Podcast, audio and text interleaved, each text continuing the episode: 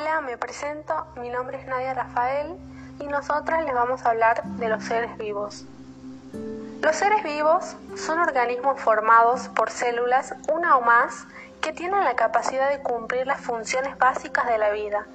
Existen características comunes a los seres vivos que la diferencian de los que no tienen vida, de los seres inertes, como por ejemplo las rocas.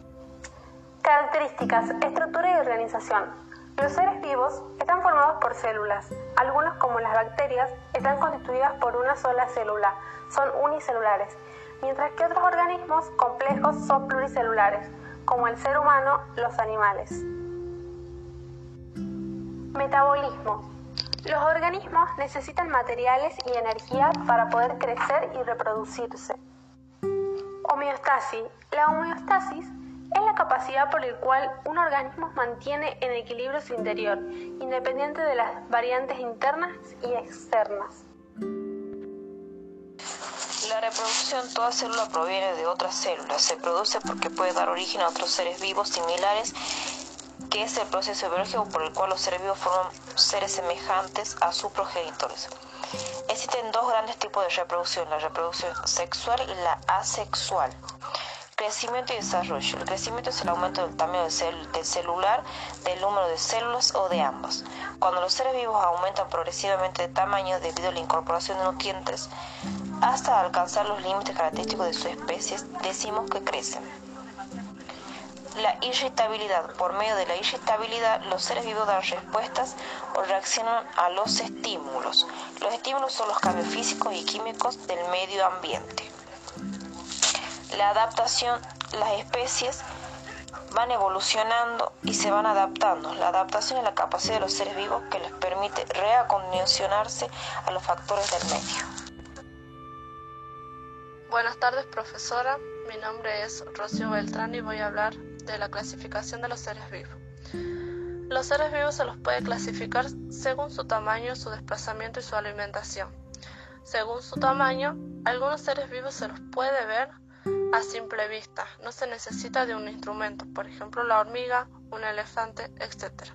Pero algunos seres vivos no se los puede ver a simple vista, se necesita de un microscopio, por ejemplo las bacterias, los microorganismos.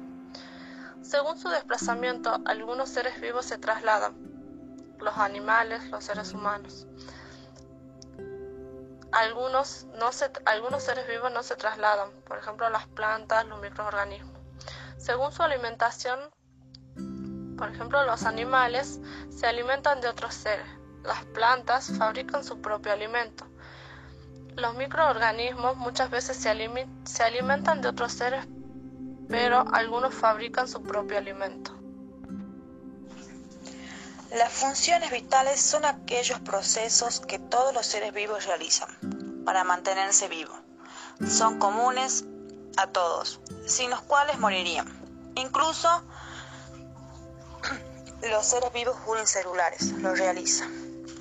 Las funciones vitales son tres. Función de nutrición, función de relación y función de reproducción. Las funciones de nutrición es la que permite a tu cuerpo transformar los alimentos en nutrientes que lleguen al lugar indicado y se y se eliminen los desechos que no serán utilizados.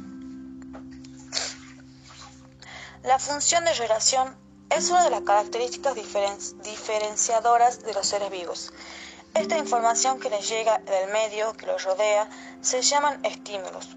Un ser vivo percibe los estímulos, como, como pueden ser los cambios de temperatura, dolor, cantidad de agua, luz, sonido, pH, etc. Incluso éste responde a ellos. La función de reproducción es la que es necesaria para la conservación de la especie. Existen dos tipos, la función sexual y la asexual. La función sexual es la de los seres humanos. Para formar un nuevo ser participan individuos de los dos sexos. La función asexual es aquella que solo interviene un único individuo los unicelulares, por ejemplo las bacterias.